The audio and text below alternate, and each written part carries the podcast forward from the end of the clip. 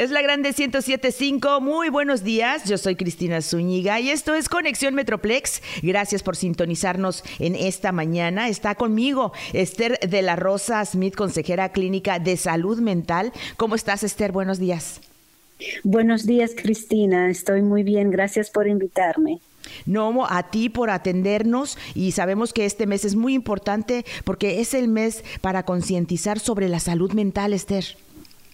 Claro, claro, definitivamente. Y mira, con los últimos dos años de pandemia que hemos vivido, todos hemos experimentado cierto nivel de impacto en nuestra salud mental y este mes estamos tratando de concientizar y de recordarle a todos la importancia de la salud mental y también queremos hablar y establecer la diferencia entre la salud mental y la enfermedad mental, porque muchas veces escuchamos personas que dicen, no, yo no necesito ayuda, no necesito el consejero porque no estoy loco. Y es porque no entendemos lo que significa la salud mental y la enfermedad mental tan importante porque es cierto, hay veces que pasamos por momentos en nuestra vida que, que sí nos sentimos así como que desequilibrados, pero es eso que dices tú, no, yo no necesito, no estoy loco, eso es para, para gente que está realmente enferma, pero la guía siempre es importante. Sí, mira, y por ejemplo, cuando escuchamos este tema, una de las cosas para entender la diferencia es que, ¿qué es la salud mental? Podemos comenzar estableciendo eso, haciéndonos esa pregunta. Todas las personas que tenemos un cerebro que funciona, vamos a tener preguntas y por lo tanto también tenemos una mente que debe ser cuidada. Entonces, ¿a qué nos referimos cuando hablamos de la salud mental o la enfermedad mental. Por ejemplo, la salud mental es una combinación de nuestro bienestar emocional, psicológico y social. ¿Qué significa eso? Lo que significa es que va a impactar la forma en que pensamos, la forma en que sentimos, cómo actuamos, cómo tomamos decisiones y cómo nos relacionamos con los demás. Todos tenemos que hacer esto. De esto se encarga la salud mental. Es nuestra capacidad de reconocer cuando algo no está bien para que podamos hacer algo al respecto, tomar acciones al respecto. Por ejemplo, mi, mi frase favorita o mi analogía favorita que ayuda mucho de mis clientes es con el carro. Un automóvil tiene un, un dashboard, un tablero que nos indica cuando falta la gasolina, cuando no tenemos el cinturón puesto, cuando eh, nos falta aire en una llanta. Esto lo está haciendo no porque el carro no funciona o porque hay algo mal con el carro, por el contrario, lo hace porque el carro está diseñado para avisarnos de que algo no está bien, para que podamos tomar acción y corregirlo. De esa misma manera, nuestro sistema emocional nos ayuda a saber cuando algo no está bien para que podamos hacerlo. Cuando estamos deprimidos, cuando estamos tristes, cuando estamos enojados, nos está diciendo que algo no está bien y que debemos resolverlo. Pero si no sé lo que está bien y me dice que falta gasolina y voy y le pongo aire a la llanta, no estoy solucionando el problema. Eso es muy cierto, pero por ejemplo, ya poniéndolo en, en el ser humano, eh, estamos eh, hablando de tal vez, no sé, un familiar. Eh, ¿Cuándo es cuando tenemos que poner nosotros atención? ¿Qué, ¿Cuáles son esos símbolos de, o signos de alarma que debemos decir, sabes que necesito ayuda y que tal vez no le estamos poniendo atención? Claro, claro. Ahí es donde queremos prevenir que se convierta en una enfermedad mental. Entonces, para saber cuáles señales buscar, vamos a mirar la enfermedad mental. ¿A qué se refiere? La enfermedad mental es una condición, como lo que ya mencionamos anteriormente, que no le pusimos atención, como el automóvil que nos dijo que necesitábamos gasolina, pero continuamos en la carretera y no nos detuvimos a poner gasolina. Llega un momento donde ya no puede avanzar. Entonces, ¿cuáles son estas señales, que es lo que me estás preguntando, que podemos ver? Por ejemplo, si notamos en un familiar, en un amigo o en nosotros mismos estos cambios. Hemos dejado de sentir placer haciendo las actividades que antes nos traían felicidad ya esto es una señal de que quizás la depresión está llegando o ha habido un cambio dramático en nuestra vida, quizás una ruptura romántica, una relación que terminó, un cambio de trabajo, sea una pérdida de trabajo o un cambio de, de ciudad o perdimos a un ser querido. Esto significa que quizás estamos entrando en el duelo, porque el duelo no es solamente para una muerte, sino que podemos este, extrañar, doler por algo que hemos perdido, es esta visión. O si quizás estamos tan inquietos que no podemos dormir por las noches porque estamos ansiosos, pues ya sabemos que aquí la ansiedad está entrando y no me está permitiendo descansar. Otra señal que queremos ver es si ya la persona no quiere hacer el esfuerzo de estar con los demás prefiere estar solo. Pues aquí estamos viendo cambios en ellos que les van apagando y queremos corregirlos antes que se conviertan en una enfermedad mental. Ahora, experimentar estas emociones que he dicho no significa que hay algo malo con nosotros, por el contrario, estamos respondiendo como debemos responder cuando perdemos a alguien que queríamos, cuando se terminó una relación, cuando un sueño no se pudo realizar, debemos responder con tristeza. Esto es normal. Lo que no está bien es que no le prestemos atención debemos experimentar y entender qué ocurrió para que podamos continuar. Entonces, la salud mental se encarga de este proceso, de hablar con alguien, de pensar, de, procesarlo. La, la enfermedad mental es porque no hicimos esto, lo ignoramos. Bueno, pues ¿qué me importa? Pues si se fue, que se vaya. No es cierto, sí duele porque era importante para ti. La razón por la que elegiste a esa persona es porque quizás era significativa para ti. No funcionó, pero no significa que no duele. Sencillamente no funcionó y puedo encontrar una manera de continuar viviendo y quizás encontrar a alguien igual o mejor, pero entiendo que esa fue especial para mí por un tiempo. Y la importancia también, Esther, eh, escuchándote eh, hablar sobre esto de, del dolor, del duelo, en cualquiera de las situaciones, eh, el de saber, yo no digo disfrutar, pero de vivir el dolor, porque eso es algo con lo que tenemos que aprender, no a dormirlo con, eh, no sé, porque eh, por así empiezan muchos vicios, ¿no? El alcohol, las drogas, porque eh, no tenemos la capacidad de aprender a, a, poder vivir con un dolor y después superarlo. No aprendemos, entonces mucha gente opta por una salida más fácil que les adormece la realidad. Correcto. Y ahí es donde se convierte en una condición. ¿Por qué? Porque no hemos enfrentado, estamos diseñados para experimentar el dolor e incluso el dolor es para protegernos. Por ejemplo, si alguien se quema una mano o un brazo o está poniéndolo en el calor, pero no siente dolor, esa mano se le va a cocinar totalmente porque el dolor no le está avisando cuidado. Entonces, cuando experimentamos una relación que perdimos o alguna un ser querido que nos duele, esto significa esta persona fue importante para ti y podemos procesarlo y guardarlo en nuestra memoria como parte de nuestra vida. ¿Por qué queremos ignorarlo? ¿Por qué queremos adormecerlo si es parte de nuestra vida? Y ahí es donde llega la salud mental, que entiendo que esta persona ya no está, pero puede estar en mi corazón. Eso es muy cierto y, es que en esta época, eh, y es lo que yo he escuchado, ¿no? O sea, estar, eh, cada vez están eh, pues legalizando la, marihuana y mucha gente se le hace muy fácil, es que siento dolor o, siento o tengo un sentimiento que no me gusta y quieres adormecerlo. Entonces yo creo que eso es lo que, lo que tú dices, mejor aprender y, tal vez con esto de, terapia, platicarlo y, y analizar un poquito lo que está sucediendo, sería más fácil y más saludable porque si no, no nos vamos a quedar enganchados ahora con una adicción. Claro, y lo que ocurre aquí es que realmente nuestro tiempo ha sido denominado la era del estrés.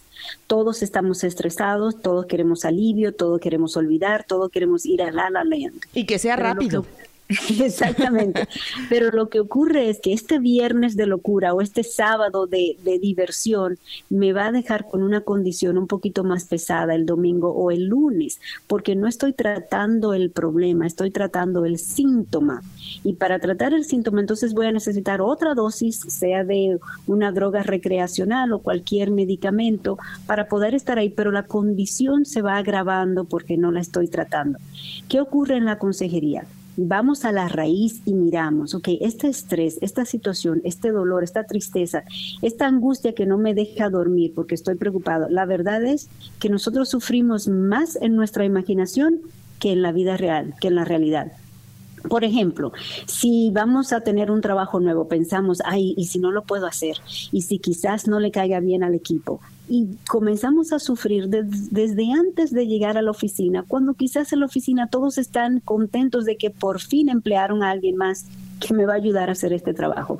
O si tenemos un first date, si vamos a salir por primera vez con esta nueva pareja, estamos tan nerviosos o tan preocupados de que quizás vaya a decir lo, lo incorrecto o que cometa un error o que, o que tire el agua en la mesa estas cosas no han ocurrido, no son reales, sin embargo nos causan angustia.